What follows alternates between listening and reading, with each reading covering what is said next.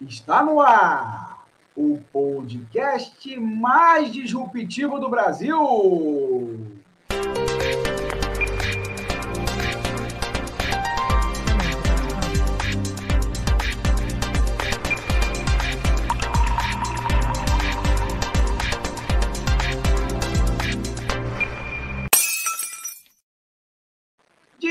Com Zé Leonardo e Tony Dias. Alô, alô! Fala Brasil, fala Bahia, Amazonas, Mato Grosso, Santa Catarina, São Paulo. Fala Niterói, Miguel Pereira, Salvador, Manaus, Cuiabá, Florianópolis e São Paulo, capital.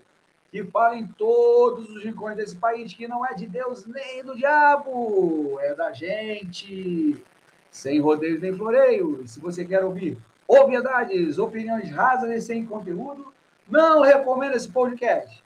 Agora, se você quer mais que informação, se você quer opinião embasada em dados, análise crítica de fato e comprometimento com a sua inteligência, veio ao lugar certo e pode ouvir a gente sem medo. Disrupções é mais que um podcast, é uma necessidade dos dias atuais dias conturbados, turbulentos, nebulosos e enigmáticos. E é por isso que estamos aqui, para entender essa distopia que se tornou o Brasil e, quem sabe, ajudar a transformá-lo. E, como de costume, em todos esses nossos 42 episódios, chamo aqui essa ilustre presença, o comentarista número um do, do Brasil, comentarista e analista político número um desse Brasil, Tony Dias. Fala, Tony! Antes de tudo, desejar um feliz aniversário por Disrupções, que é o, é o, primeiro, o primeiro programa depois de um ano de. A gente começou com essa empreitada aí de analisar essas loucuras que é o Brasil distópico atual. Parabéns pois aí. É. Pois é, olha só.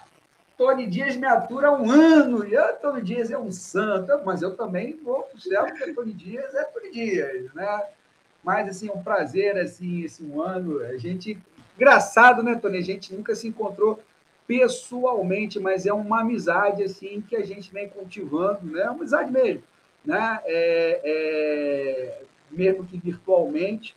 E, e tá, tem dado certo, né, Tony?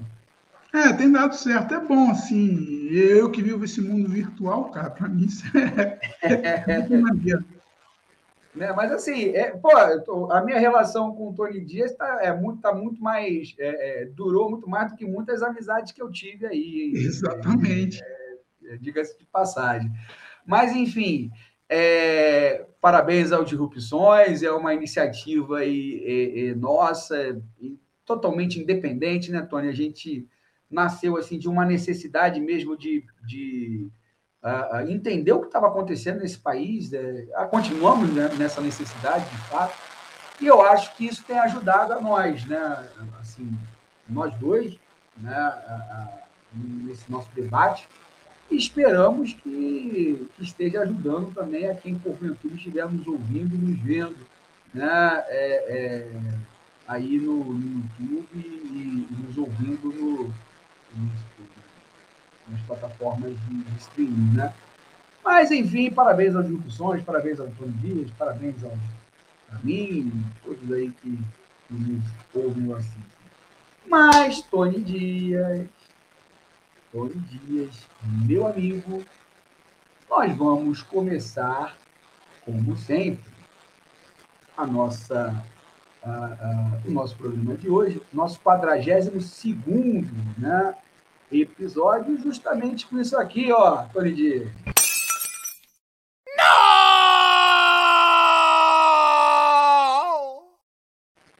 Palavras ao Léo, Tony Dias, palavras ao Léo, como quem nos acompanha sabe, palavras ao Léo, o nosso editorial, né, onde deixam né, essa matraca aqui é, é, é falar e, e sempre tentando abordar alguns assuntos obviamente, mais ah, nós consideramos né, assuntos importantes de serem debatidos, mas que tenham também um viés mais atemporal, né, né Tony? Assim, o editorial tenta fazer uma análise também de problemas que são atemporais, infelizmente, né, é, é, nesse país. E, meus amigos e minhas amigas, estamos entrando novamente em mais uma semana que é a tal da Semana Pátria, né? ou seja, a semana do 7 de setembro, meus amigos e minhas amigas. E ah, mais um 7 de setembro com algumas ameaças golpistas. Né? É, Bolsonaro e sua trupe tem feito aí, tá até com menos, acho que até com menos ah, ah, força esse ano do que foi no ano passado. Mas as ameaças golpistas e de, de, de violência estão aí, né? Então, assim, é, ao longo do século XX, né, Tony, historiadores famosos como Sérgio Buarque de Holanda e Gilberto Freire ajudaram a inventar um Brasil idílico, em que homens movidos pelo coração, mais do que pela razão, ajudaram a construir um país miscigenado, mais aberto e tolerante que os países europeus ou mesmo os Estados Unidos. Esse país idílico, inventado, tentava impor uma imagem positiva de nossa sociedade e, mesmo não escondendo suas mazelas, olhava para o passado a fim de projetar um futuro mais auspicioso, por assim dizer, e que este que esses homens e mulheres cordiais construíram, construiriam né, uma sociedade diferente nestes trópicos o antropólogo Levi-Strauss, Levi-Strauss, um dia batizou de tristes, essa visão já foi duramente criticada pelo dito mundo acadêmico, justamente por ser uma visão muito mais comprometida com uma determinada visão de sociedade e não com os fatos e as contas históricas, fez muito menos mal ao Brasil do que a desinvenção deste país nesses últimos três anos de Bolsonaro. Sim, Bolsonaro fez cair por terra um mito de uma sociedade aberta, plural e tolerante, meticulosamente construída por parte de nossa intelectualidade na primeira metade do século XX. Bolsonaro é a antítese do tal homem cordial. É movido a ódio, rancor, é reacionário, chauvinista e, sobretudo, detesta o povo brasileiro. Sobretudo, o povo pobre.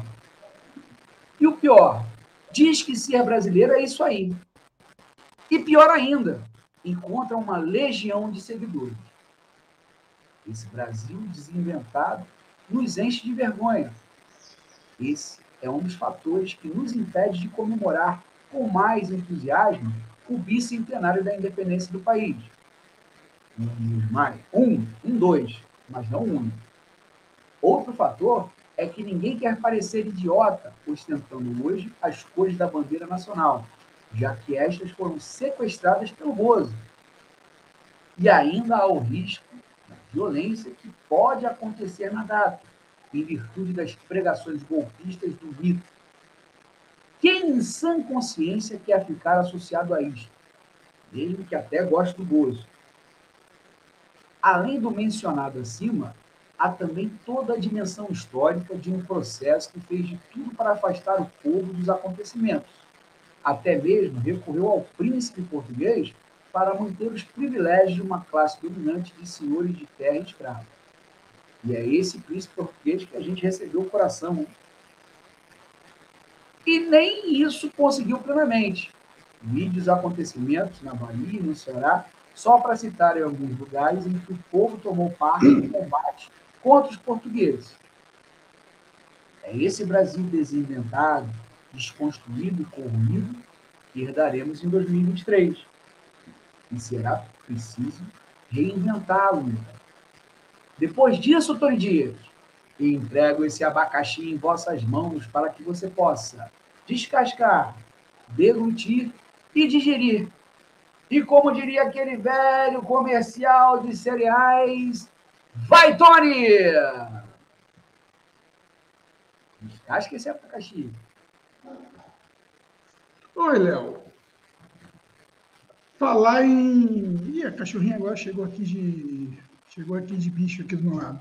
Cara, o Brasil realmente vai precisar ser reinventado. Agora, o que, que a gente vai fazer do país é uma coisa muito complicada, porque mesmo que o Bolsonaro saia, é, o bolsonarismo e a extrema-direita no Brasil já tem já uns filhotes aí sendo preparados para substituir ele.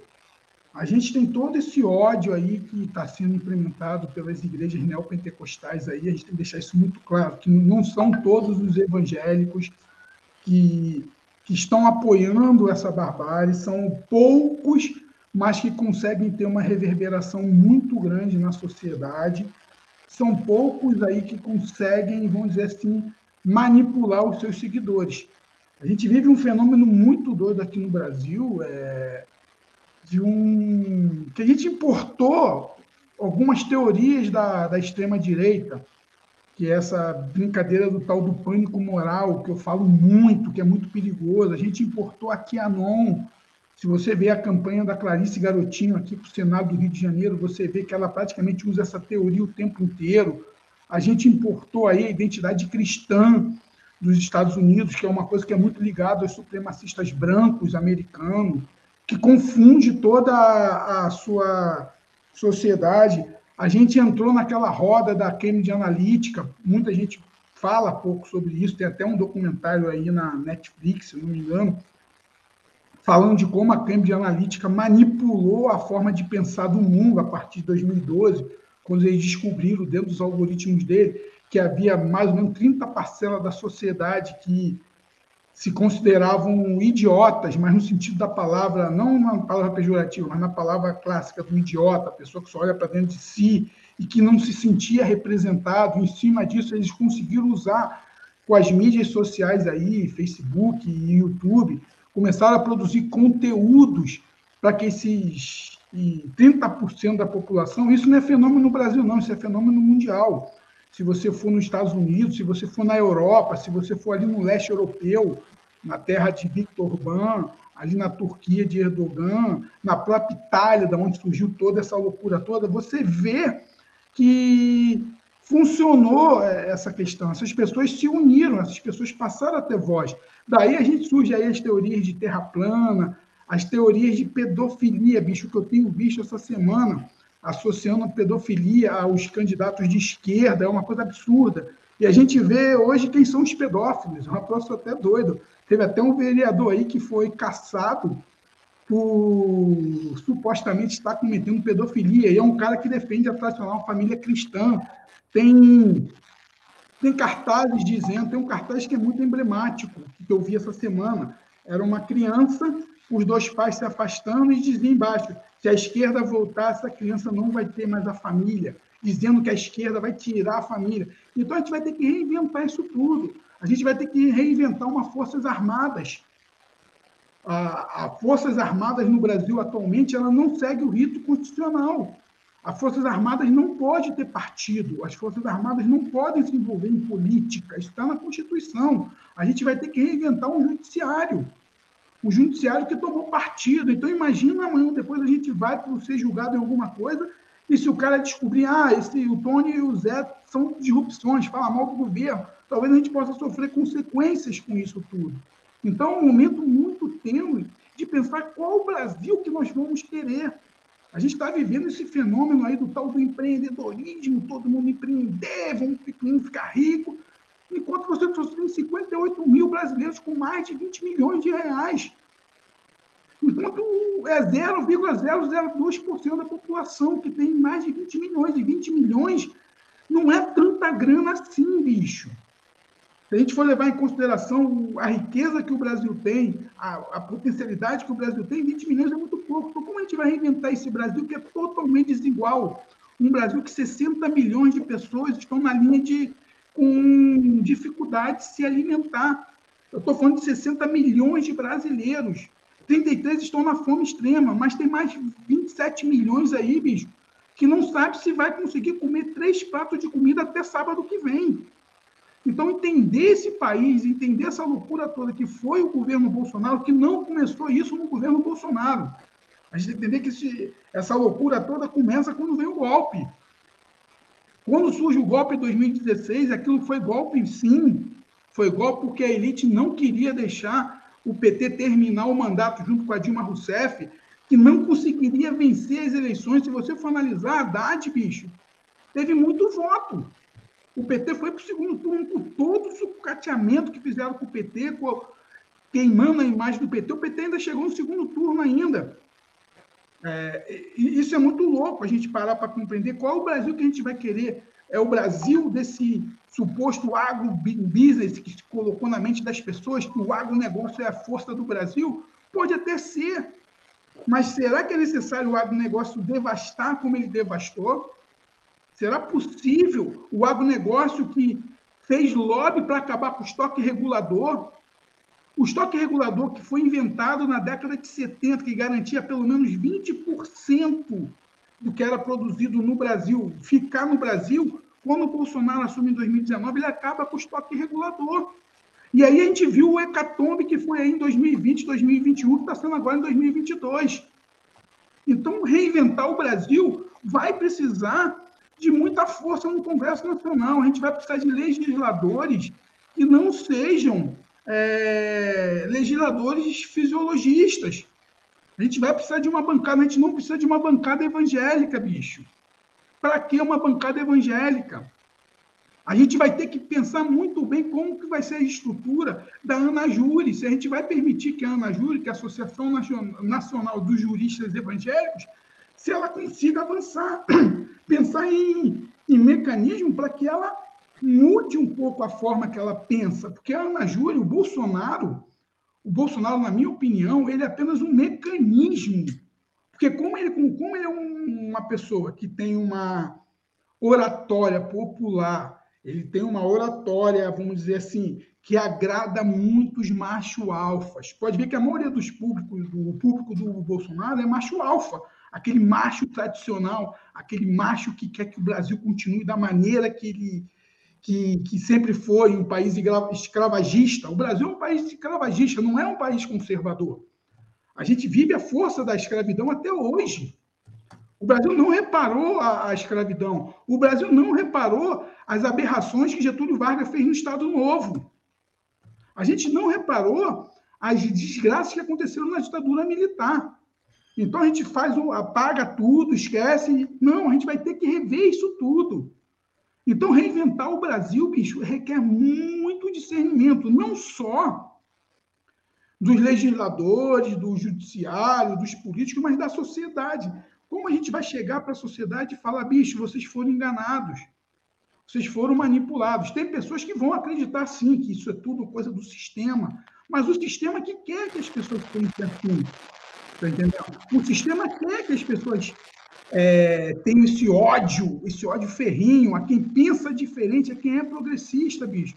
Não é porque o cara é progressista, que o cara pensa em direitos sociais, que o cara pensa num país melhor, pela educação, que esse cara é pedófilo, porque eles associaram tudo que, que é de esquerda à, à pedofilia, essa teoria da QAnon, que todo cara que é de esquerda é pedófilo que todo cara de esquerda quer acabar com a família tradicional, bicho. Eu tenho, sim. Eu não tenho uma família tradicional, é muito doido. Por quê? Porque eu sou divorciado, a minha ex-esposa é divorciada, a gente tem um filho e a gente montou uma família. Então, pela liturgia, pela liturgia, pelas regras da, da famosa família tradicional, eu não tenho família tradicional. Eu não tenho.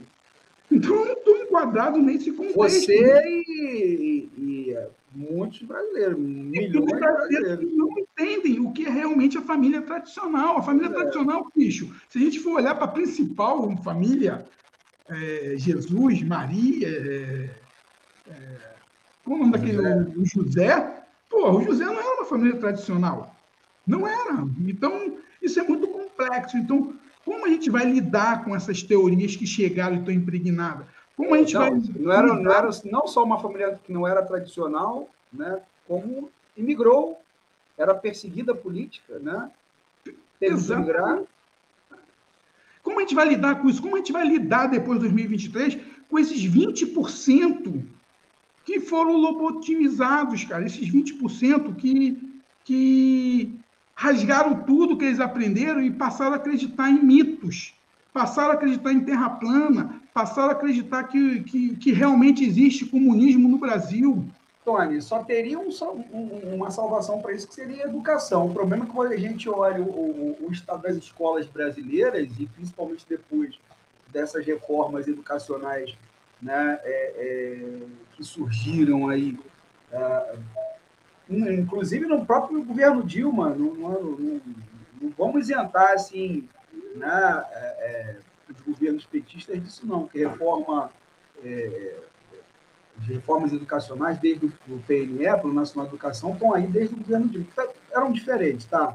Né? Mas, principalmente com, com o governo Temer, quando vem a reforma do ensino médio, né, sucatearam cada vez mais o ensino de história, o ensino de geografia, o ensino de sociologia, filosofia, que são matérias que podem dar algum senso crítico, né? É, oferecer algum senso crítico às pessoas, né?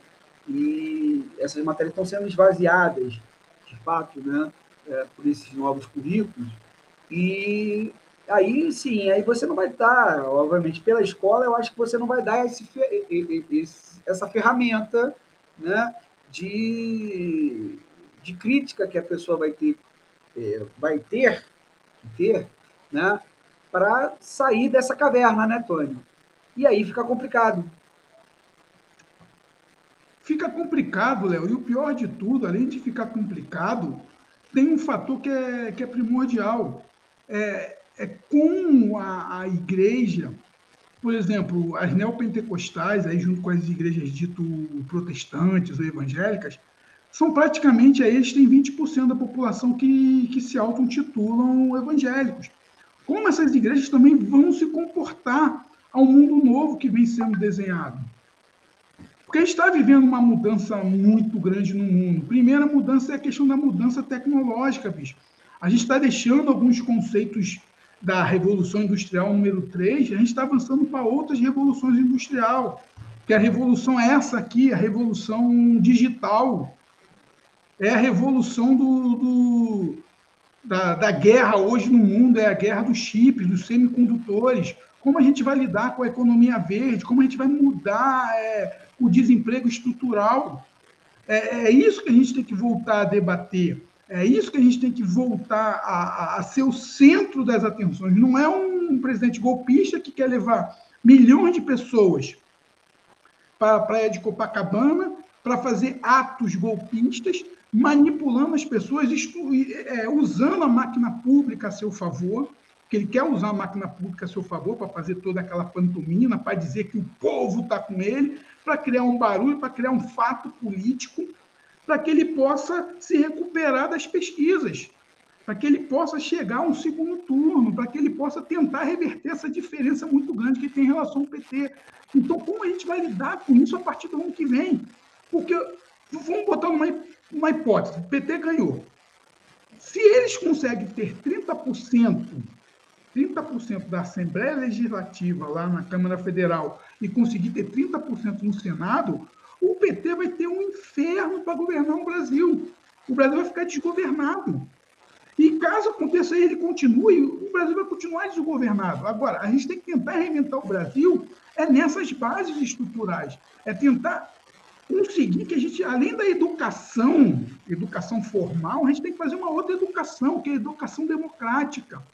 É, é tentar ensinar para essas pessoas que que foram abduzidas pelo autoritarismo, porque muitas dessas pessoas foram abduzidas, porque o discurso autoritário é muito bonito, bicho.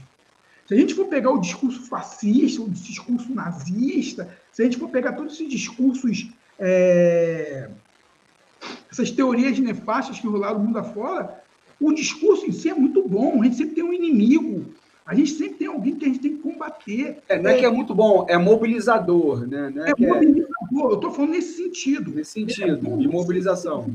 De mobilização, de manipulação, de, de, vamos dizer assim, de até empoderamento. O cara fica até empoderado, bicho. Porra, caraca, não sei o quê. E dá uma falsa sensação de patriotismo. Eu acho que a educação, além da educação formal que a gente tem que dar para os jovens, para as crianças, os universitários, a gente tem que dar também para essa galera que teve uma lavagem cerebral muito grande, porque são 10 anos praticamente de, de, de jornal da Nacional metendo na cabeça do povo. São, PT, PT são 10 anos de desinvenção desse Brasil, né? São 10 anos. Então, como você vai reinventar um país que até então estava dando certo? Porque a gente tem que levar em consideração quando a gente tem a redemocratização e você tem aí o advento aí do, da social-democracia com o PSDB, que conseguiu organizar a estrutura econômica do país, a gente tem que levar isso em consideração. O PSDB conseguiu ali reorganizar ali a estrutura econômica. Quando chega o PT, que, que não mexeu nessa engenharia e deixou essa coisa funcionar, mas deu acesso a algumas pessoas a chegarem a concurso público, que deu acesso ao povo é, poder chegar nas universidades através das cotas, que fez um processo um pouco mais evolutivo, que, que acabou diminuindo, não vou dizer que diminuiu com a desigualdade social, mas conseguiu achatar, conseguiu até fazer uma nova classe média é, de emergentes, e muitos da classe média conseguiram aspirar até para a classe B e A, bicho. Tá entendendo? Eu lembro que em 2010, 2009, nós do governo PT, tinham amigos meus que viajavam duas, duas vezes por ano para o exterior. Porra, tinha gente que ia em janeiro e em junho para Miami comprar souvenir, comprar aquelas coisas, o dólar estava um, quase um por um.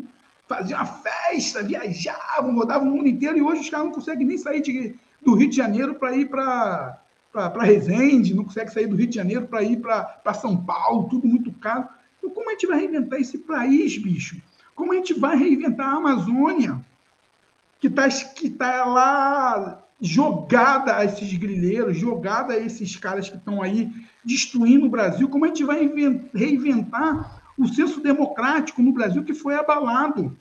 A democracia no Brasil, ela foi abalada, como acontece nos Estados Unidos. Já há é, teóricos nos Estados Unidos dizendo que em 10 anos, se não houver uma mudança significativa na forma de pensar, corre o risco dos Estados Unidos ter uma guerra civil.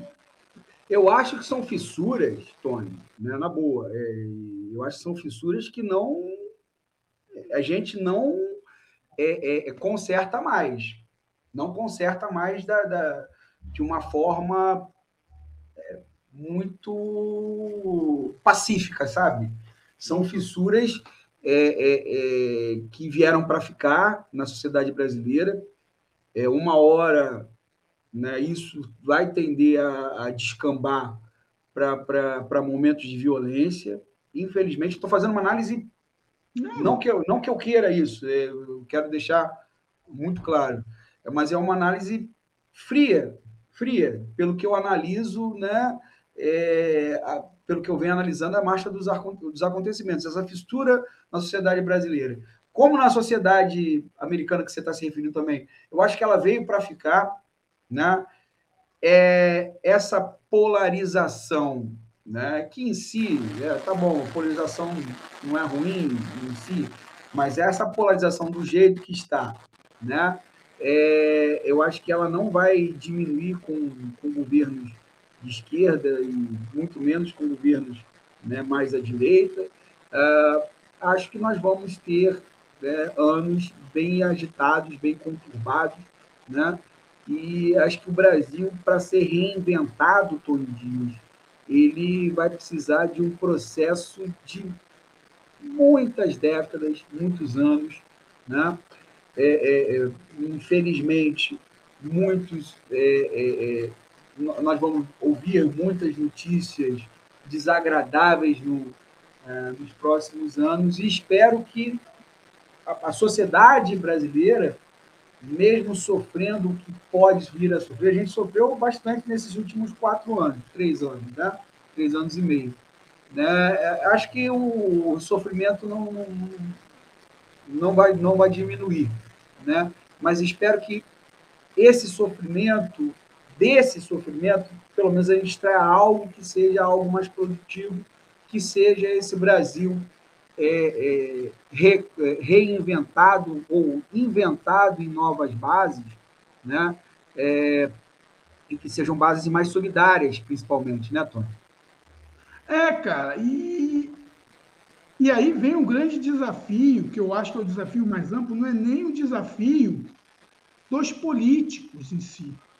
Eu acho que os políticos em si, os que forem, vamos dizer, eleitos, que ficarem aí, que não forem eleitos, mas continuam, continuem na, na luta cotidiana, mas eu acho que vai, vai, vai ser muito mais do cidadão.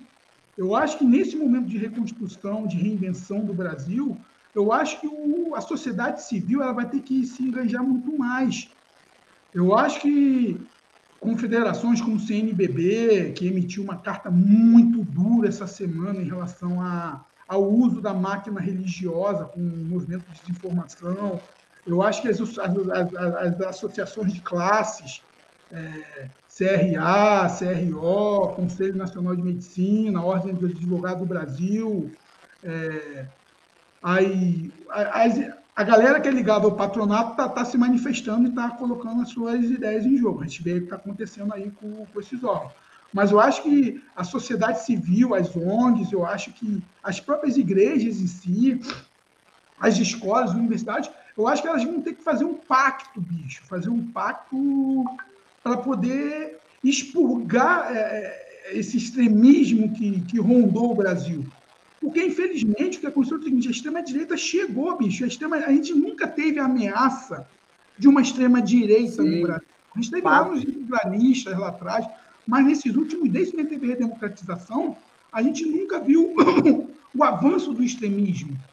Sempre teve aquela polarização ali entre o PSDB, o PT, alguns discursos ali de, de família, aquela coisa toda, mas a gente nunca viu uma ameaça tão grande como a gente está sentindo esse ano. Cara, eu assisto o horário eleitoral gratuito. Quando chega ali aquela galera ali que apoia o presidente, os partidos como PP, PL, é, republicanos, PRTB, cara, você só vê ali palavras de ódio, palavras de ordem, acabar com a família, só pânico moral o tempo inteiro. E nenhuma sociedade consegue viver assim, bicho. Nenhuma sociedade, vamos dizer assim, tirando as as tiranias que rodam o mundo afora, para a gente ter uma ideia. Só 84 países no mundo vivem o Estado Democrático de Direito. Nós temos 290 nações, só 84 vivem Estado Democrático de Direito. A grande maioria é ditadura, seja de esquerda ou seja de direita. Olha o mundo que a gente vive. E a gente deixou esse extremismo, a gente deixou essa, essa essência maléfica tomar conta do, do, do, do nosso país, tomar conta do nosso noticiário. Está entendendo? Todos os dias, você quem assiste telejornal, quem, quem, por exemplo, eu que sou um cara que, que atua nesse segmento aí de comunicação, bicho, todo dia você pode assistir qualquer telejornal, seja qual é o veículo, desde a da extremista lá, Jovem Pan, até é, veículos de, de esquerda, lá como DCM, 24-7, você vê ali que todo dia eles têm que falar sobre ruptura institucional, coisa que a gente não se preocupava. O Brasil hoje não, de, não se debate as tecnologias exponenciais, a gente está debatendo se vai ter golpe ou não. Isso cansa a população, isso cansa os nossos, as nossas mentes brilhantes que, que se formam nas universidades, nos mestrados, doutorados, não conseguem ter emprego. Estão tendo que ir para fora do Brasil todo o conhecimento que nós poderíamos aplicar nesse país que é rico, que é maravilhoso, a gente não consegue aplicar. Por quê? Porque a gente importou. E isso tem muito a ver com esse clã Bolsonaro. Tem que deixar isso muito claro. Esse clã Bolsonaro está sendo, está criando uma distopia no Brasil. Eu não entendo o motivo desses caras estarem fazendo tanta algazarra. Ou esses caras são muito desinformados, bicho, ou essa galera é muito ruim ou eles são desinformados, ignorantes, analfabetos políticos, porque o cara pode ter mestrado, doutorado, mas se ele não entender que é cidadania, ele se torna analfabeto político. Ou eles estão assim, analfabetos, ou estão assim, muito mal intencionados. Tá? E reinventar o Brasil, Léo, vai ser uma tarefa muito, muito árdua. Vai ser uma tarefa muito árdua, meu camarada diria Hercúlea Tony Dias. Mas para isso o Disrupções está aqui, né? É, uhum. Também fazemos parte dessa reinvenção desse país, né? uma parte muito pequena, né? Mas é a, a, que nos cabe hoje. Tony Dias, né? É... Você sabe, Tony Dias, que esse ano nós é, criamos assim alguns quadros né, no nosso programa, e um dos quadros que nós, programa, que nós criamos no programa foi esse, Tony Dias. Olha, tá a vinhetinha aí das eleições do cacete, eleições do cacete, Tony Dias. E me diga você aí, já que você ouve essa minha falação todo, todo final de semana, por que eleições do cacete, Tony Dias? Quero ver se você já aprendeu as minhas aulas aí. Já, já. Eu só não lembro a data. A eleição do cacete foi uma eleição que ocorreu aí, qual ano mesmo? 1841. 1840, que teve é, tiro, porrada e bomba. Tiro, é. porrada e bomba. E ficou conhecida como as eleições do cacete. Isso e aí, aí, como a gente está vivendo tiro, porrada e bomba em 2022, Léo batizou esse quadro como. Eleições do cacete, Tony Dias. Muito bem. É, é disrupções também é história. Na eleições do cacete é, de hoje, Tony Dias, temos alguns assuntos aí que vão pegar né, de forma mais é, detalhada, né? É, sucinta, mais detalhada. A primeira é a rodada de pesquisas dessa semana, né, Tony? Muitas pesquisas essa semana, algumas com mais é, credibilidade, outras com menos credibilidade, mas saíram oito pesquisas essa semana, uhum. Datafolha, IPEC, XP, IPESP, FSB, Factual, o que, eu não vou pegar cada uma aqui, senão a gente vai perder um tempo do caramba. Mas vamos pegar num balai geral. O que, que, que aconteceu nessas pesquisas, Tony? Cara, essas pesquisas da semana foram.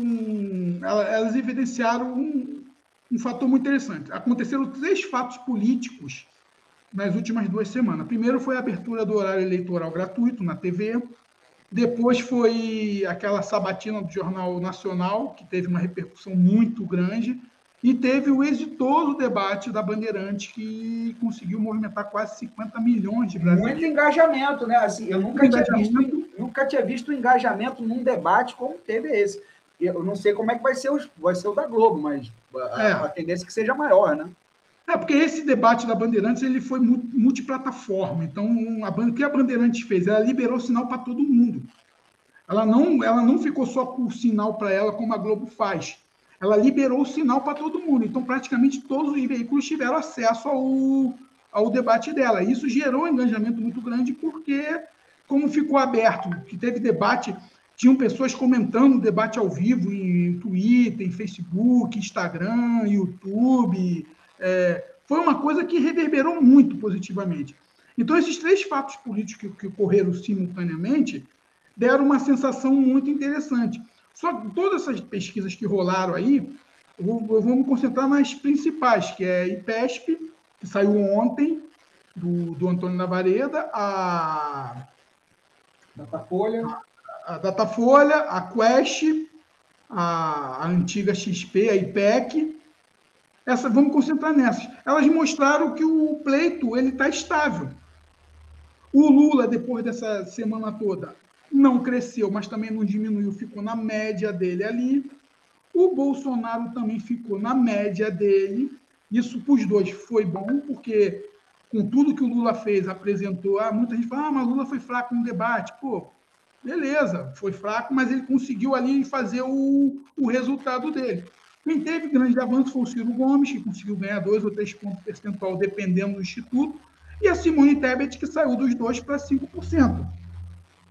Se você for analisar é, dentro dessa ótica, não vai ter segundo turno. Não vai ter o segundo turno. Só que aí o que acontece? Começou o trabalho de voto útil. Porque é, tem, tem um dado muito interessante saindo em todas elas, que o índice de, de decisão do voto ele é muito alto. Nunca ocorreu isso em nenhuma eleição. 75% do eleitorado já decidiu em quem votar para presidente.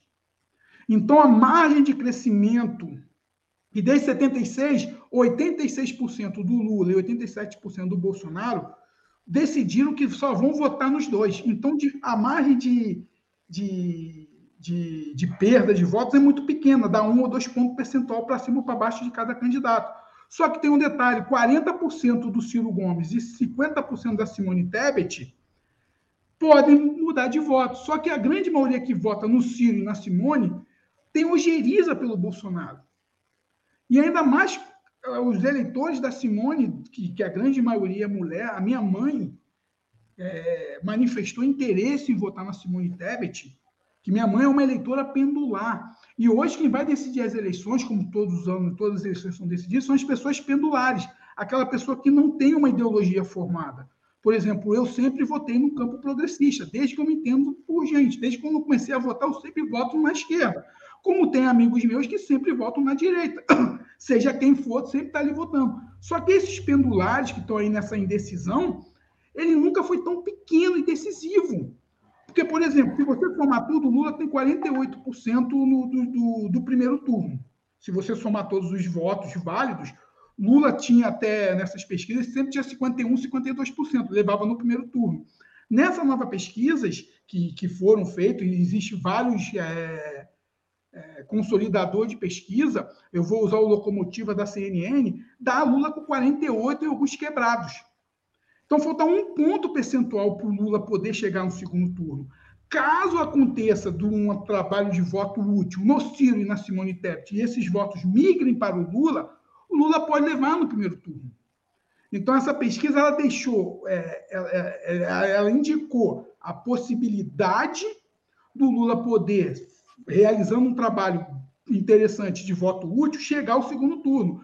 E ela demonstrou, só para terminar aqui rapidinho, o fracasso que foi a, as ações que o Bolsonaro fez. O Bolsonaro criou duas, duas PECs inconstitucional. A PEC do ICMS é inconstitucional e a PEC do, da, que eles chamam de PEC da kamikaze, que liberou acesso para todo mundo de dinheiro, também não surtiu efeito. Já era nesse, então, no dia 4 de setembro, o primeiro pagamento foi feito em agosto, já era para ele ter um ganho significativo, ele não teve esse ganho. E também os fracassos que ele teve na, na, na Globo e na Bandeirante mostrou que ele não cresceu. Ele não cresceu. É, não, é... Crescido, mas ele não cresceu e, e perdeu também. Porque Pô, é, por região, por região, ele avançou, por exemplo, no, no Sudeste ele avançou um pouco, né? Ele mas ele perdeu no Sul, por exemplo. Ele perdeu no Sul e perdeu no campo dele, no ah. Mato Grosso, ali no, no Centro-Oeste. Entendeu? Então, ele não teve tanto avanço. Isso Uma coisa acabou neutralizando a outra, né? Exatamente. E aí ele perde no principal colégio eleitoral, que é Minas Gerais. Primeiro não, segundo. De, lavada, perde de lavada do Lula lá. Perde de lavada. No, no Nordeste é 60 a 20, bicho. Entre as mulheres é 58 a 22 ou 23, uma coisa assim. Então, o que Ô, demonstrou. Oi, só, só, vou falar nessa questão do, do voto útil, da migração de votos do, do da Tebet e do Ciro para né, um dos candidatos, e a maior parte né, desses dois eleitores, como você coloca, vai ele vai como segunda opção teria o Lula. O que que você acha que a declaração do Ciro Gomes nesse nessa semana pode repercutir quando ele falou que né, só num evento, acho que foi um evento para empresários, né? Foi do, é, da favela. É, isso, né? Que ele só faz comício é, é é, para gente preparada, né? Entendeu? É. Essa, essa, declaração, isso pode afastar um pouco o eleitor né, é, é, dele, ou, ou, eu acho que ele deu punição ao PT, de fato, ali. Né? O PT tá trabalhando muito nisso aí, e eu não sei o que, que isso pode ter de repercussão na, por exemplo, um cara mais. Se bem que o eleitor do Ciro Gomes não é geralmente não é o cara mais pobre, né? Pelo menos aqui no Sudeste não é. Né? Não. Mas é, isso pode ter algum efeito, alguma repercussão? Léo, já teve a repercussão. Por exemplo, vários influenciadores digitais que, que estavam apoiando Ciro Gomes. Tem uma galera que apoia Ciro Gomes. Sim. Muitos desses eleitores ficaram indignados com essa fala dele e, e já começaram já a considerar o próprio Caetano Veloso falou dessa questão do que, é, que era Ciro, né? O Caetano sempre declarou voto no Ciro. Não foi até antes dessa questão do, do, Falou que o Lula pode ser uma opção dele, né? Uhum. E aí você vê muito bem nessa, nessa brincadeira, é que muitos influenciadores, depois dessa fala, e tem, e tem um influenciador muito interessante que é o Ferrez, em São Paulo, que, que tem uma conversa direto com a quebrada, o Ferrez já falou que ele não admitiu essa fala e ele já cogita já modificar o voto dele. Quando eu falo Ferrez, eu falo de um cara que fala para os pobres mesmo, ah, fala para a galera da, da, quebrada, que é um cara que, que reclama o tempo inteiro de, de investimento na quebrada, tá entendendo? E tem uma influência muito grande. Então, quando você vê o Ferrez manifestando já uma, uma possibilidade de votar, usar o voto útil, você já vê que essa fala do Ciro não pegou bem. E como você disse, o PT vai usar isso muito bem no discurso dele, porque o PT hoje ele não tem mais que querer convencer o eleitor do Bolsonaro a votar no Bolsonaro. Porque se a gente for analisar as pesquisas desde o início do ano, o PT sempre bateu ali nessa faixa de 40% a 45% em todas as pesquisas. Já está consolidado esse voto. É o voto que levou, é praticamente a quantidade de votos que o Haddad teve no segundo turno do ano passado. Entendeu? Então, o PT, eu acredito que ele vai trabalhar na questão do voto útil. Porque não adianta você querer convencer a quem não quer ser convencido, a quem nem quer ouvir. O eleitor, como a gente falou, 76% do eleitorado já está decidido em quem vai votar. Isso é uma coisa inédita no Brasil. Olha só, só para ser é, criterioso nas palavras do Ciro Gomes. Em evento que o empresário Ciro Gomes diz que fez um comício para gente preparada. Né? E aí tem um comentário aqui de, de alguém, né? Imagina. Ah, sim, ele né, completando. Imagina explicar isso na favela. Eu acho que assim né? É, foi uma bola muito fora do Ciro Gomes, né? Exatamente. E vai ter muito, porque vai ter essa. Vai ter sim, tem, tá tendo essa repercussão, como falei do, do Ferrez, que é, um, que é um cara que influencia demais a quebrada, em todas as quebradas do Brasil, tanto no Rio, como em Brasília, como em São Paulo, como em Belo Horizonte, como lá em, em Curitiba. É um cara que tem muita influência nisso, é um influenciador digital dessa, desse tipo de, é, não digo esse tipo, mas é, é, dessas comunidades, é um cara que influencia, é uma voz, era uma voz que vinha dando muito espaço para as ideias do Ciro Gomes dentro do programa dele, tá entendendo? Porque muitas pessoas acreditam no Plano Nacional de Desenvolvimento do Ciro Gomes, é. que eu particularmente acho um retrocesso, tá entendendo? É, por mais que ele tenha um livro, que ele escreveu uma coisa interessante, mas é um tá anacrônico, porque quem, quem é um tutor é o Mangabeira Unger, que fez aí toda, que, que, ajudou ele a construir esse Plano Nacional de Desenvolvimento, é o Mangabeira Ung, que é um cara que hoje atuou no governo Vixo aqui no Rio de Janeiro, a, a, tem que se falar, Mangabeira Ung trabalhou aqui para você ver como está o Rio de Janeiro hoje, foi um cara que trabalhou, trabalhou muito com o PT, mas na época ele trabalhou com o PT era uma outra dinâmica de mundo, tá entendendo? Então, é, tem muita base do Mangabeira Ung ali, para quem não conhece Mangabeira Ung, procura aí na internet, é um professor de Harvard, um pensador intelectual brasileiro. Fala, fala, fala meio arrastado, assim. Fala meio arrastado, mas. Mas não evoluiu o pensamento para essas novas gerações. É, assim, é um desenvolvimentismo né, é, é, ainda dos anos 50, né, 50, 60. Hum. Não, não, conseguiu. Né, o Mangabeira não conseguiu evoluir muito nessa, nessa linha. Né? É, a indústria, para ele, ainda é o carro-chefe. Uhum. Então, eu acho que vai repercutir tomara que repercuta e a gente consiga ter voto útil sim, entendeu? Para que a gente expurgue esse ser aí do Bolsonaro o mais rápido possível do governo, que esse cara é, não dá mais. Bom, atentado a Cristina Kirchner, né? Que, que recado isso pode passar para a gente? O, eu sei que é uma coisa que acontece na Argentina, única relação o cara nasceu aqui no Brasil, né? Mas né? Nasceu no Brasil, morou até os seis anos, aí estão chamando ele de, de brasileiro, porque é o nascimento dele, é a nacionalidade dele, mas relação com o Brasil mesmo é, teve pouca, né? É, o que também não, não exime muita coisa nossa, quer dizer que não existe muito fascista nesse Brasil também que não possa fazer uma, uma coisa desse, dessa.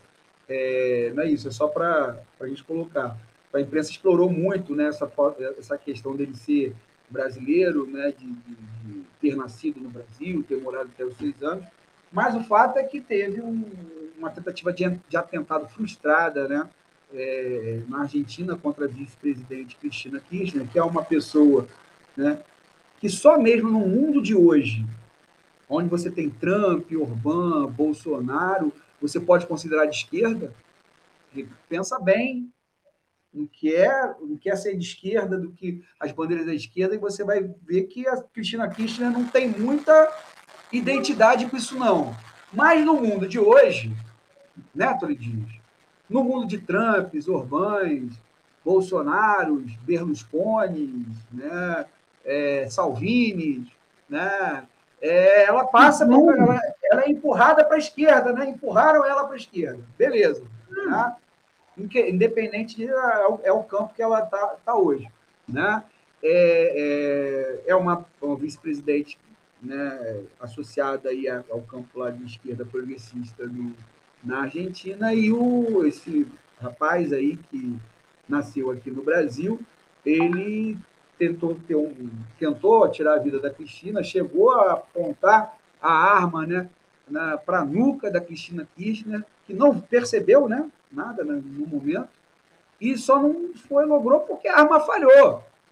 Que nem lá o, né, é, é, é, na Primeira Guerra Mundial, depois o cara conseguiu né, é, fazer o atentado contra o Francisco Ferdinando, mas o primeiro ele jogou a granada e a granada explodiu, né? É, o Grábilo Príncipe. Ah, e aí, Tony, qual é o recado disso para aqui? O que, que isso pode. Você vê que o, o, o, todos os candidatos a presidente se apressaram a, a, a comentar o, fato. O Bolsonaro fez algumas horas depois e de uma forma lamentável, né? Mas aí eu deixo para você, Tony. Cara, isso mostra essa ideia nefasta aí da, da extrema-direita mundial. O que ocorre na Argentina também não é só fenômeno da Argentina, isso ocorre na França, lá, lembra da eleição do, da Le Pen com Macron? Uhum. Vamos estar lá na Inglaterra com o Boris Johnson, que caiu, você vê que a extrema-direita lá também é atuante, na Alemanha, bicho. Então, eu acho que o que está acontecendo hoje não é um fenômeno da Argentina do Brasil, é esse fenômeno dessa extrema-direita doentia. A gente está vivendo um aquilo que eu falei lá no primeiro bloco, lá que a Cambridge Analytica identificou esses 20%, 30% de pessoas que são vazias, pessoas que não conseguem entender o que é um Estado democrático de direito, pessoas que querem a todo custo, estão sendo é, estimuladas a cometer a barbárie. Isso aconteceu nos Estados Unidos, bicho. Lá com a paradinha lá do, do Capitólio. Isso aconteceu aqui mesmo com o Brasil, aí com o Adélio, que queria esfaquear lá o Bolsonaro também. Não queria, então, não, né? no caso, ele esfaqueou, né? Esfaqueou. O, o problema do Bolsonaro é que, tipo, independente de quem seja, de qual ideologia que a, que a pessoa siga, eu acho que ele é, nesse momento ele erra mais uma vez, porque ele tinha que se solidarizar. Ele foi reflexo de uma tentativa de, de crime político. O atentado que ele sofreu vai fazer quatro anos, daqui a dois dias, foi um crime político. Aí, independente, ah, aconteceu, não aconteceu, mas foi um crime político. Até então, o fato é que é um crime político. Não era para ele dar uma nota, ah, eu lamento. E quando eu fui faqueado, ninguém falou nada? Não, pelo contrário, é. quando eu fui faqueado. Todo mundo se pronunciou. Horas. Todo mundo se solidarizou com ele. Então, mostra mais uma vez o caráter desse senhor, que é um senhor que não tem é, empatia pelo próximo. Isso não pode acontecer, bicho. A gente precisa urgentemente fazer um pacto. Pra, e isso é uma coisa mundial. Não é uma coisa do Brasil. Isso pode acontecer em qualquer lugar do mundo. Esses atentados acontecem contra vereadores. Esse, aqui mesmo, aqui na, na cidade aqui, ontem teve uma cena de racismo aqui. O um menino que está fazendo a campanha lá, progressista, pô, ele foi insultado um senhor aposentado de olhos azuis que falou assim: Eu sou aposentado, tenho olhos azuis, ganho muito bem, e eu tenho nojo de você, seu pretinho, sua preta fedorenta. Assim. Tá entendendo? A gente, e isso é Estado Democrático de Direito? Isso é debater ideias? Isso é debater ideologia? Não é, bicho. Você cria dialética com isso então, essa, o que aconteceu na Argentina ontem pode acontecer em qualquer lugar do mundo, porque a gente está muito baseado nessa cultura do ódio. Essa cultura do ódio, essa cultura da, da intolerância política, porra, você pode muito bem conversar com quem é. Quem, eu tenho amigos que são realmente conservadores, porque há uma diferença entre conservador e fundamentalista. A gente tem que deixar isso muito claro. O que está ocorrendo hoje no mundo não é conservadorismo, é fundamentalismo. São pessoas que estão dispostas a matar e a morrer por, por alguém que não está nem aí para ele. Então a gente vive um cenário de conservadorismo e fundamentalismo. São duas coisas. Eu consigo conversar com esses caras, eu consigo debater, outras pessoas conseguem. Então a gente precisa voltar a estabelecer isso. Então, esse recado da Cristina Kirchner é uma coisa, é um recado que a gente dá para o Brasil. Vamos parar um pouco com essa temperatura que está muito violenta. O posicionamento do Bolsonaro foi um posicionamento bem é, é, lamentável dessa, dessa forma, né, Antônio? Infeliz, peraí, foi infeliz o comentário dele. Foi infeliz porque, cara, é o que eu estou te falando, a gente precisa é, estabelecer, é, voltar à normalidade. A gente não está vivendo momentos normais. Essa, é, é, essa manifestação do ódio é, tá muito desconfigurada, está desconfigurando o mundo. Para você ter uma ideia, estão dizendo que esse, que esse suposto é, terrorista, vamos colocar assim, o cara é terrorista, bicho. É, ele é um lobo solitário, mas ele é um lobo solitário dessas ideias insanas que são incutidas, essa cultura de arma, essa cultura da violência, que não acontece só no Brasil, acontece no mundo inteiro. A gente, como sociedade, a gente tem que entender como que a gente vai trabalhar com isso no futuro, bicho. Porque não dá mais para continuar com isso, não. Eu acho que não. Acho que a infelicidade dele foi dele.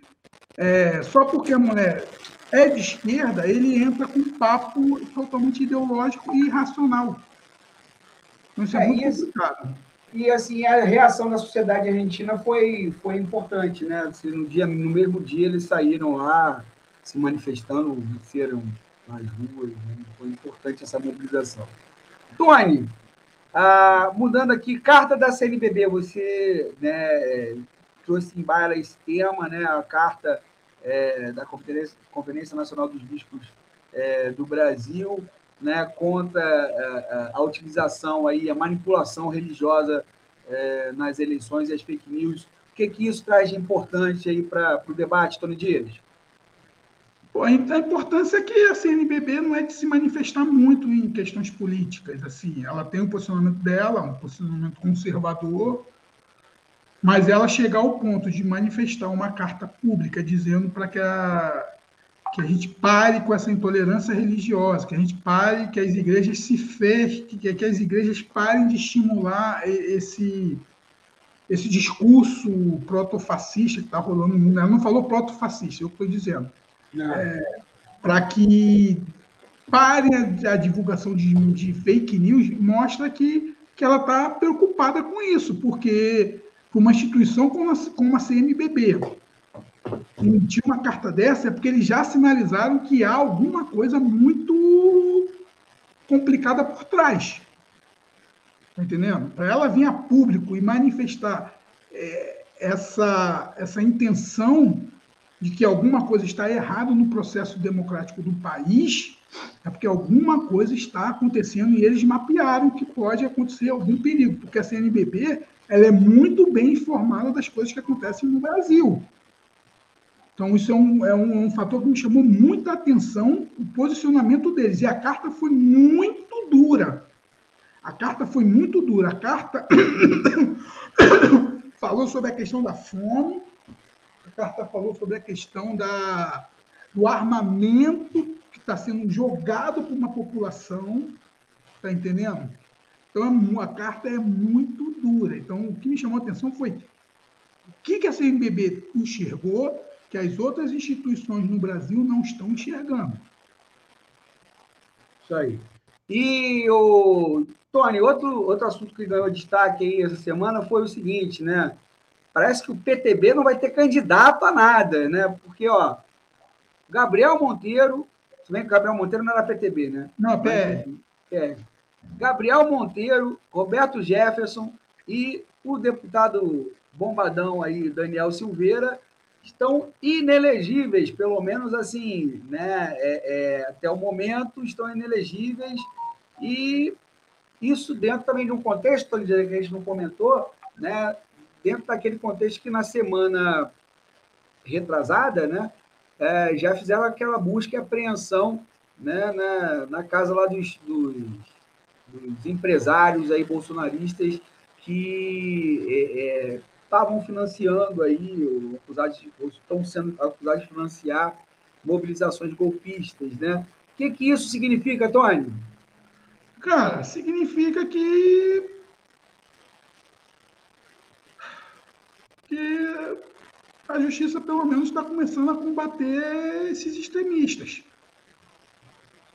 Não tem como você ter um Gabriel Monteiro, depois de tudo que ele fez aí, continuar aí na, disputando cargos públicos. Porque uma coisa é você ter liberdade de expressão, outra coisa é você defender a sua ideologia, outra coisa é você defender o seu processo, o seu projeto de país. Pô, beleza, bicho. O PCO defende o projeto do país deles lá, tá entendendo? O, BRD, o Prona do Enes defendia lá um, o seu plano de governo e a sua ideologia, tranquilo. O que acontece é que esses três indivíduos aí, não só eles, outros mais, eles defendem o estado de exceção.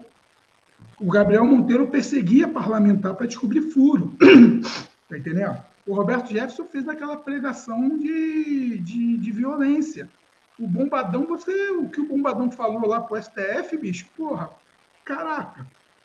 Será que essa é a política que a gente quer ter? Então, eu acho que foram é, são processos que foram muito mais do que políticos, não foi, não foi, perseguição política, não foi nada, foi mesmo atentado de crimes que esses caras cometeram, crimes que podem ser feitos daqui a pouco numa vara civil aí, normal, e eu acho que tem que barrar mesmo, cara, que não tem condição da gente ter um Gabriel Monteiro como deputado federal. Tu imagina esse cara. Esse sim é acusado de pedofilia, né? Eu não falo nem, não chego nesse mérito, bicho, porque é muito insano. Não, eu estou acusando ele disso, pedofilia. Estão acusando e, e é aquela máxima, é, acusa seu adversário do que ele faz, que... Como que é essa máxima mesmo que eu acabei esquecendo, do, do Lenin, né, que falou isso? Não, é, é, Isso é atribuído ao Lenin, mas não tem nenhum, é. nenhum indício disso, não. Mas, só, é, é, é é, faz-se é, faz às escondidas o que você acusa o seu adversário de fazer. Exatamente. Eu a, acho a que foi feito. Eu acho que nem só eles, mas tem outros tantos aí que eu acho que tem que sair do processo político. Eu acho que a política não tem que ser resumida a, a extremismos. A política tem que ser resumida ao diálogo, ao consenso e e, jogo mesmo de, de interesses. Você, política é interesses, então eu acho que tem que mudar um pouco. A gente precisa de uma educação mesmo política no Brasil, mas não é educação política partidária, é uma educação política universal. Isso aí. E, Tony, esse, essa semana também saiu o número de inflação e desemprego em queda, né? É muito né, puxado aí, pela, no caso da inflação, pela questão dos combustíveis, né? É, mas o que que isso, o que que tem de enganoso nisso, né? Assim, alguns especialistas colocaram assim esses números dentro de um contexto, né? É, que não é um contexto que é muito sustentável para 2023, né? Ah, você concorda com esses analistas, Tony Dias? Cara, eu acompanho política, a economia praticamente todos os dias. Eu sou administrador, tá entendendo? Então eu tenho que estar acompanhando o cenário político. Eu não sou um, um economista de, vamos dizer assim, de formação, mas eu estudo economia, eu tenho que entender um pouco da economia, de compreender esse cenário todo. O que eu vejo ali foi a, foi a maquiagem do governo. O governo maquiou os combustíveis, conseguiu ter essa queda aí substan é, substancial. E continua caindo, né? E continua caindo. Né? Continua caindo, porque o petróleo está caindo no mundo, então está sendo atrelado a isso. Mas, em compensação, essa PEC que eles fizeram do ICMS está começando a reverberar nos estados aí agora, que estão começando, mais na, na, na, nas prefeituras, estão começando a ter falta de dinheiro para poder pagar os seus empregados. Então, é uma coisa que foi uma PEC feita de uma forma eleitoreira e a população está sabendo disso, tanto que as pesquisas estão identificando isso, que mais de 60% da população é, não acredita que o Bolsonaro fez isso de livre, espontânea vontade, que ele fez isso baseado na visão das eleições. E a inflação está caindo, mas a inflação dos alimentos também não caiu, não, bicho a inflação do alimento, que é, é a inflação do pobre, a inflação que impacta diretamente no pobre, essa aí não teve nenhum, nenhum é. retrocesso, não. Olha só, eu vou te falar, eu faço compras é, semanais, eu posso te falar o seguinte: o preço dos hortifrutis realmente está caiu um pouco, né? Ah, agora, os preços de, de, de, produtos aí que são atrelados ao mercado externo, não. Né? feijão, arroz, né, continuam muito caros.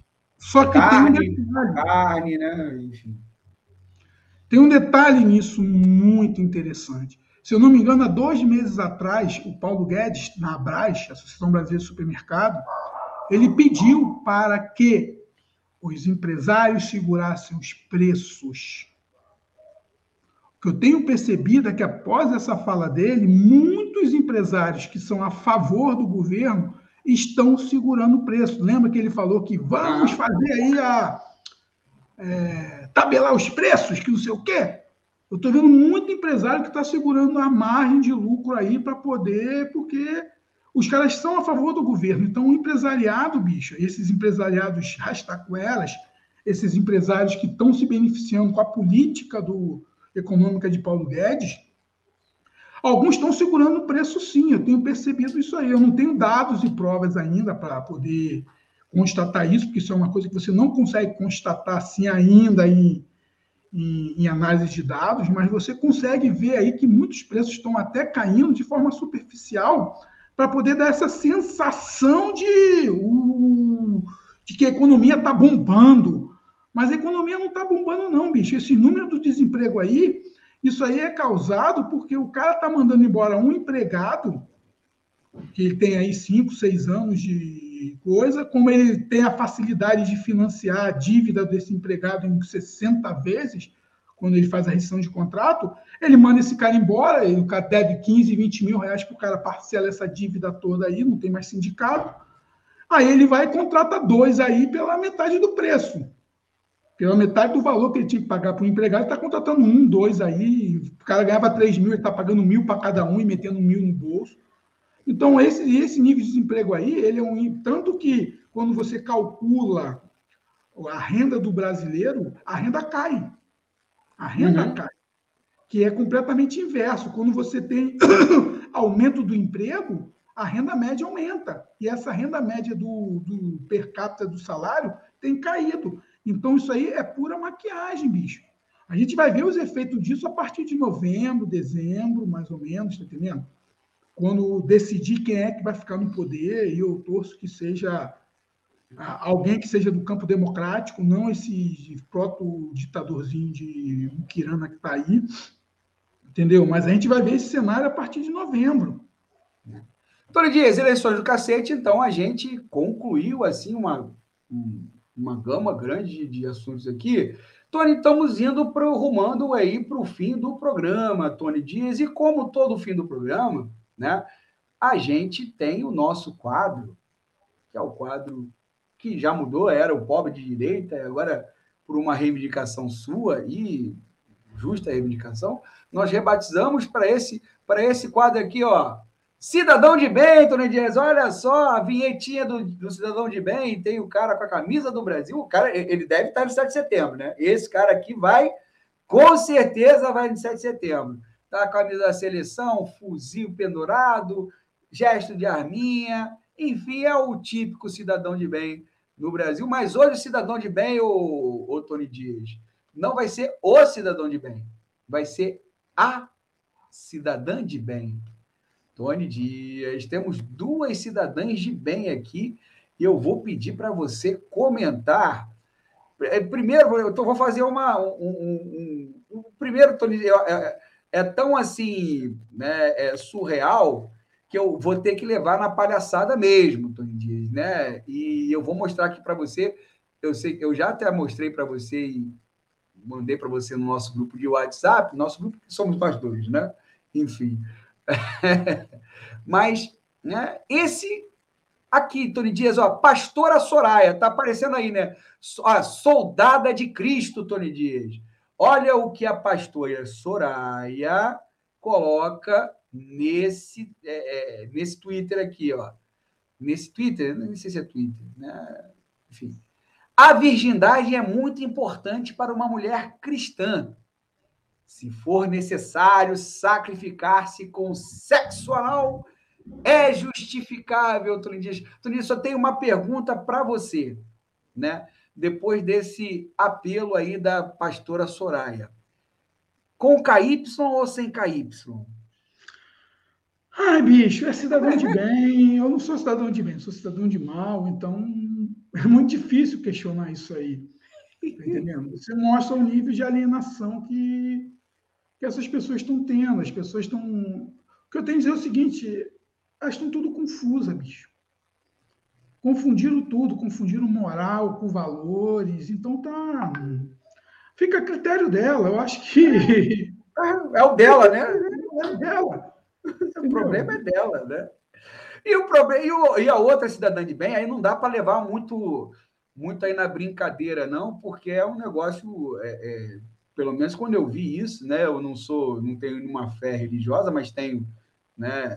É, minha família é, é, católica, minha mulher é católica, né? E, e, muitos são devotos aí de Nossa Senhora Aparecida. É uma fé, assim, legítima, legítima, genuína, né? até bonita em, em determinados aspectos, né? E, e, aí eu vasculhando aí, chegou para mim, né, na, na, internet, essa imagem aqui que me deu calafrios, né? Não sei, eu tô é, não, não, sei se você está vendo aí, Tony, eu acho que agora você vai ver, né? É, tem essa cidadã de bem aqui com a imagem de Nossa Senhora Aparecida na mão na mão esquerda, a bandeira do Brasil no ombro, né? E uma pistola, não sei qual é a marca, talvez Glock, né? É, não conheço muito de armamento, né? Mas está aqui, dai-nos a bênção, ó mãe querida, Nossa Senhora Aparecida. Eu confesso que eu tomei assim um susto, né? muito grande quando eu vi essa imagem, Tony Dias, né? E eu lembrei de uma música do Bob Dylan que eu até mandei é, para você, que chama-se é, With God on Our Side, com Deus do, do, do, nosso lado, que ele fala vários momentos da história mundial e história americana de que de guerras e, e tudo mais, né? Em que, o, em que os lados que estavam se, se debatendo, todos achavam que Deus estava do lado dele. Essa senhora, se entrar numa guerra contra a gente, vai achar que Deus e Nossa Senhora Aparecida está do lado dela, né, Tony? Ah, Léo, é aquilo, o lance da Cristina Kirchner, que a gente comentou, é isso aí, bicho. As pessoas estão. Quando, lá no início do, dos anos 10, eu comecei a estudar ciência de rede. E aí, uma das ciências, um lance muito interessante naquela época, era como funcionava a, a, a Al-Qaeda. A Al-Qaeda é um é, é um câncer, a Al-Qaeda é um câncer. Então, o que a Al-Qaeda fazia? Ela trabalhava com o sistema distribuído, que são os lobos solitários. Então, tu pode ver que muitos dos atentados que aconteceram na, na França, na Inglaterra, na Alemanha, que vem acontecendo na Europa, são de lobos solitários que pregavam a ideologia da Al-Qaeda, aquela aquela teoria louca de violência, essa parada toda. E, quando você vê uma senhora dessa, eu acho que essa mulher é uma, uma pessoa que tem um analfabetismo político muito grande, porque uma coisa, cara, o Jesus que, que eu vejo até. Eu não sou uma pessoa religiosa hoje, no sentido de, ah, qual é a sua religião? Hoje eu me considero até um pouco, não digo que sou ateu, mas sou um pouco agnóstico, tá entendendo? no sentido de, de considerar a universalidade. É, eu nunca ouvi, no, no, período que eu fui muito ligado à Igreja Católica, eu nunca ouvi. Meu avô era bispo da, da Assembleia de Deus, bispo, presbítero, sei lá. Eu nunca vi meu avô pregando essa violência toda. Aí, aí você vê que a, a, carta da SNBB faz sentido, né? Exato, bicho, é uma coisa ligada à outra. Porra, é, você ser de direita, como a gente sempre falou, você pode ser de direita, bicho. Você pode ser conservador, você pode ser liberal, você pode ser o que você quiser ser, tá entendendo? Você pode questionar a visão progressista, tá entendendo? Você pode dizer, ah, eu não quero comunismo no meu Brasil, como eu não quero capitalismo no meu Brasil, tá entendendo? A gente pode ter a liberdade que a gente quiser. Agora, o que eu tenho percebido muito é esse ódio que está sendo implementado nessas pessoas. É, esse culto a armas, bicho, é, é uma violência que está sendo feita de uma forma subliminar. Você vê a novela aí, Pantanal, toda hora uma arma, todo mundo armado, é, uma falsa sensação, os caras andando com facas, é, Maria Marruá lá, Juma Marruá com, com, uma escopeta. Então, de certa forma, você vê aí a gente vivendo um culto às armas. Culto uma naturalização, uma imagem dessa naturaliza o porte de arma, né? Naturaliza, e a gente está vendo os efeitos, o que acontece nos Estados Unidos, todo dia tem uma chacina, bicho. Todo dia tem uma chacina nos Estados Unidos de um louco desse. Porque o que acontece? Aqueles 30% que a Cambridge Analytica identificou, que são as pessoas vazias, as pessoas que são vazias, que não têm nenhuma afinidade a, a ter nenhum, nenhum propósito de vidas, quando elas começam a, a, ouvir as teorias de Olavo de Carvalho, quando elas escutam Alan dos Santos, quando elas escutam do Bananinha, Tá entendendo? Que são pessoas também. Eu, acho que esses caras nem são vazios. Esses caras, eles são. Eles entenderam isso e estão ganhando muito dinheiro com isso. Tá entendendo? Quando você vê uma senhora dessa aí, uma cidadã, que tecnicamente pode ser uma cidadã de bem, bicho, pode ser uma senhora que tem lá seu filho, é. pá, acredita na, na, Nossa Senhora de Aparecida, tá entendendo? Eu já fui várias vezes aí no santuário, já vi aquela sala dos milagres lá, uma coisa até interessante, os testemunhos, mas é a fé da pessoa e eu, e eu não debato fé. Quando você vê uma pessoa que está usando a fé para estimular a violência, bicho, alguma coisa está errado. Perdendo alguma ponto. coisa está errada. Perdemos um ponto em algum, em algum momento da história a gente perdeu o ponto, né? E tem um detalhe, bicho, Jesus foi torturado. Porra! Tu assiste aquele filme do Mel Gibson que ele fez lá, que eu acho que é o mais, o mais real, é o mais real da, da, da questão da Via Crucis. Você vê como Jesus foi violentado. Como ele foi violentado. E você e aí, aí fica aquela coisa, será que o Jesus voltando hoje, depois de ter sido violentado da maneira que ele foi, e o cara que quando estava lá na cruz, pegou lá o. Acho que é Dimas, não sei o nome do cara que estava com ele. Bom ladrão. ladrão. O bom ladrão, e ele abençoou o bom ladrão. Será que Jesus hoje, vendo essa cultura de arma, será que ele ficaria satisfeito de ver pastor ungindo armas? Tá entendendo? Então a gente está vivendo um estado de violência, como dizia Titãs, bicho, naquela clássica música deles, estado de violência, deixe-me sentir, estado de violência, Deixem-me em paz. A gente vai viver um estado de violência. É isso que, que, que é esse nefasto governo. Então, é muito complicado você comentar. A primeira você até leva na, na questão louca, porque é. a extrema-direita, eu acho que tem um processo freudiano aí de, de alguma coisa sexual, porque tudo que esses caras falam é ligado à questão sexual. Eu não sei se é alguma coisa que vocês são reprimidos sexualmente, não sei. Mas ali é uma coisa que você leva para a psicanálise e talvez a psicanálise consiga resolver esse problema. Agora, Agora, dessa, essa aí é uma patologia diferente. Né? Essa é uma patologia diferente e uma patologia grave. grave uma patologia grave demais. E aquilo que a gente falou na redenção do Brasil. Será que após esse senhor aí ir embora, e eu torço para que quando ele for sair do governo ele seja punido pelos crimes que ele cometeu. Não por vingança, não, bicho. Eu não quero vingança, ah, olho por olho. Ah, porque ele cometeu crime, só por causa disso. Né? Eu quero que ele seja julgado com julgamento honesto, que caiam os sigilos de 100 anos dele, que, que ele seja julgado por, por todos os atos que ele cometeu, por toda a corrupção que ele fez no Brasil, que se julgue o orçamento secreto no qual ele entregou o executivo para o legislativo, porque ele não governa mais. Como Lula falou na, na coisa da Globo, ele é um bobo da corte. Então a gente precisa rever tudo isso. A gente vai precisar rever essa questão das armas, bicho. Vai precisar sim rever essas portarias que foram emitidas por ele. A gente vai ter que rever quem são as pessoas que estão financiando clubes de tiros. Quem é que está ganhando dinheiro com os clubes de tiro? Porque tem muita gente ganhando dinheiro com clube de tiro. Eu não sei se esses clubes de tiro estão ligados a, a, a instituições neopentecostais aí, porque para o cara ungir aquela armaria, ele deve ter algum, algum fator econômico. A gente vai ter que ver a questão dos cassinos. Vai ter que rever as questões do cassino. Então tem muita coisa que a gente vai ter que rever nesse Brasil que foram trazidos por eles para cá. Então, essa cena aí que você colocou aí dessa senhora, isso me preocupa muito mesmo, mas muito.